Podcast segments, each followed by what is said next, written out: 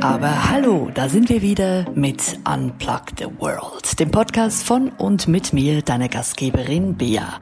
Heute zum ersten Mal aufgezeichnet mit meinem Handy und produziert von unterwegs. Ich habe nämlich Urlaub und äh, ja, bin ein bisschen unterwegs, zum Beispiel in den Schweizer Bergen, ein bisschen frische Luft tanken, wandern und unterwegs sein. Und das tut ganz gut. Also nicht nur der Urlaub, sondern auch das Improvisieren. Vor allem auch das Akzeptieren, dass diese Podcast-Folge von der Qualität her mal nicht perfekt ist. Denn ich bin ja manchmal ein kleiner Perfektionist und ich mag es, wenn Dinge, die ich tue, eine gewisse Qualität haben. Aber eben, das mit diesem Perfektionismus kann auch ganz schön anstrengend sein. Wir sprechen heute genau über dieses Thema, nämlich warum viele Leute danach streben, perfekt zu sein. Weshalb ein bekannter Tennisspieler trotz großem Erfolg seinen Perfektionismus über Bord geworfen hat. Und was wir gegen Perfektionismus tun können und weshalb sich das lohnt. Das und mehr in dieser Folge legen wir los.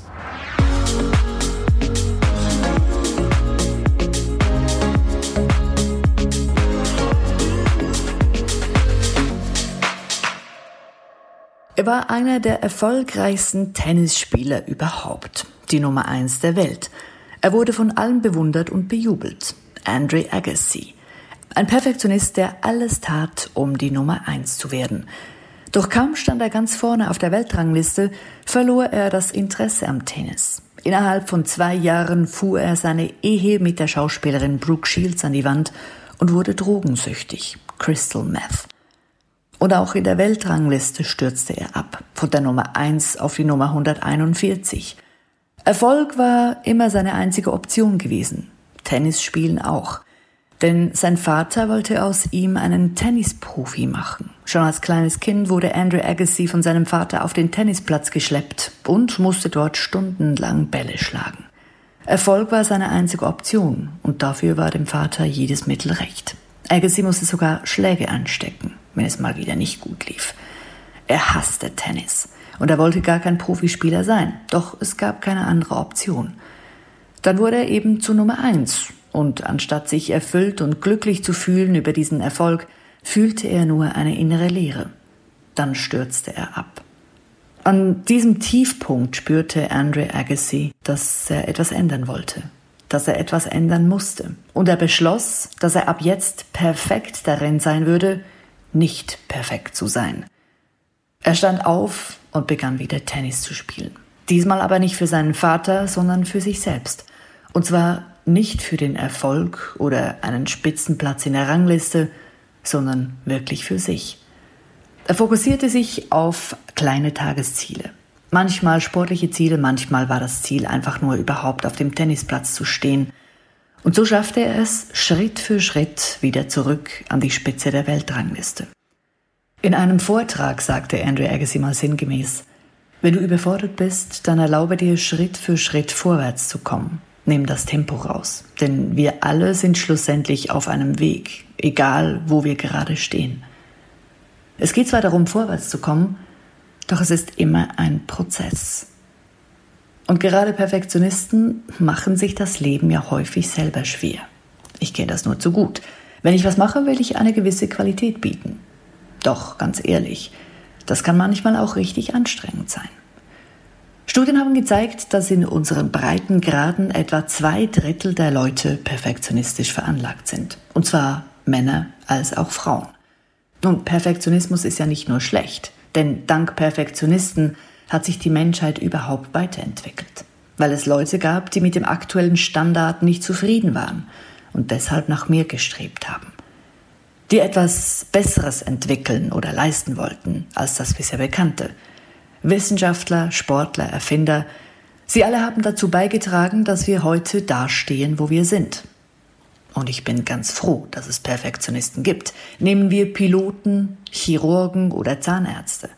Wenn diese ihren Job nicht so ernst nehmen würden und irgendwas machen würden, dann käme es wohl eher nicht so gut raus. Perfektionismus, also das Streben nach überdurchschnittlichen Leistungen, hat durchaus auch seine Vorteile, aber eben nicht nur.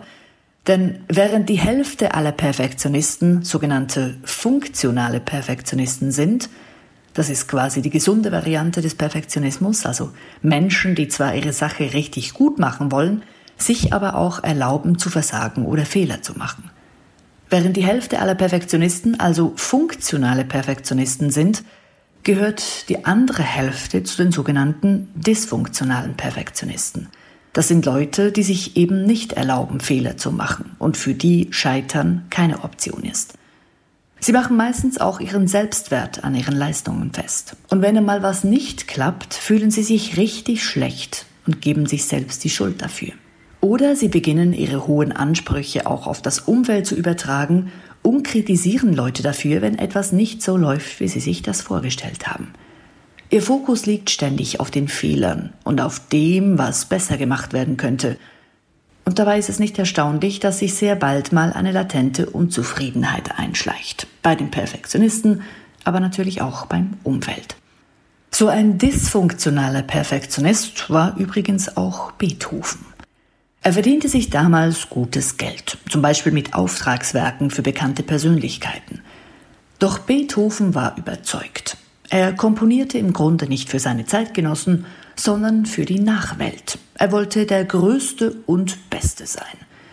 In jungen Jahren war Beethoven noch ein fröhlicher Mann. Später im Alter war er dann griesgrämig und cholerisch.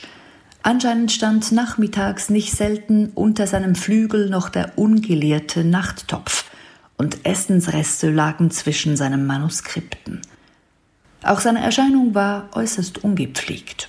Und sein Neffe, der nach dem Tod von Beethovens Bruder bei ihm wohnte, hat sogar mal versucht, sich umzubringen, weil er es nicht mehr bei Beethoven aushielt. Leute, die sehr perfektionistisch veranlagt sind, können mit der Zeit auch krank werden. Denn der ständige Druck wird irgendwann einfach zu viel. Und dann folgen Depressionen, Schlafstörungen oder Burnout. Nun, einem Perfektionisten zu sagen, jetzt sei mal nicht so anspruchsvoll, bringt in etwa so viel, wie wenn man einem Alkoholiker sagt, jetzt hör mal auf zu trinken. Es funktioniert nicht. Was kann man also tun, um den ungesunden Perfektionismus zu vermeiden?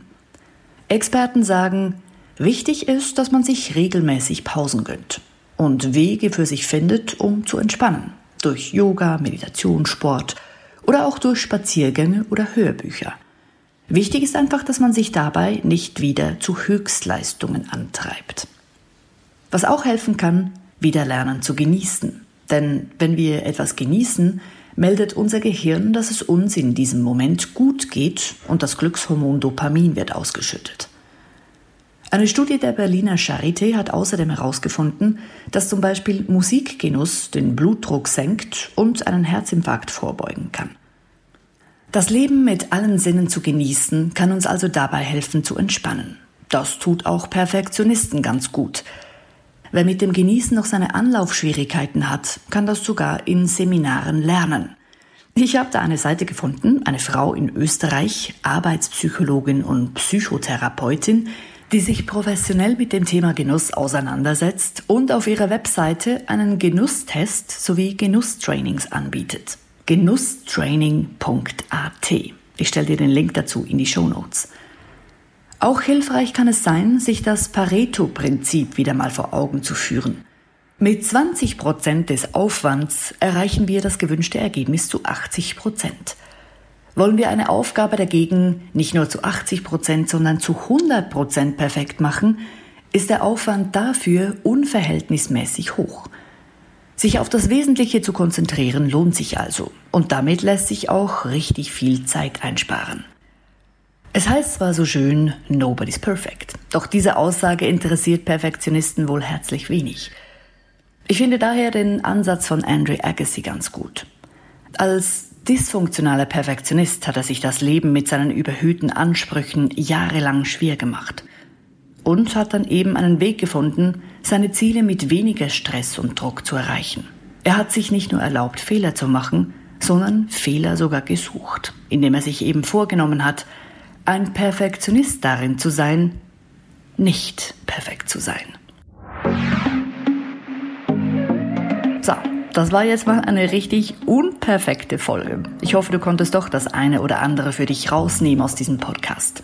Falls du Perfektionisten in deinem Umfeld hast, freue ich mich, wenn du diesen Podcast teilst. Ich wünsche eine gute Woche und auf ganz bald bei Unplug the World. Deine Bea.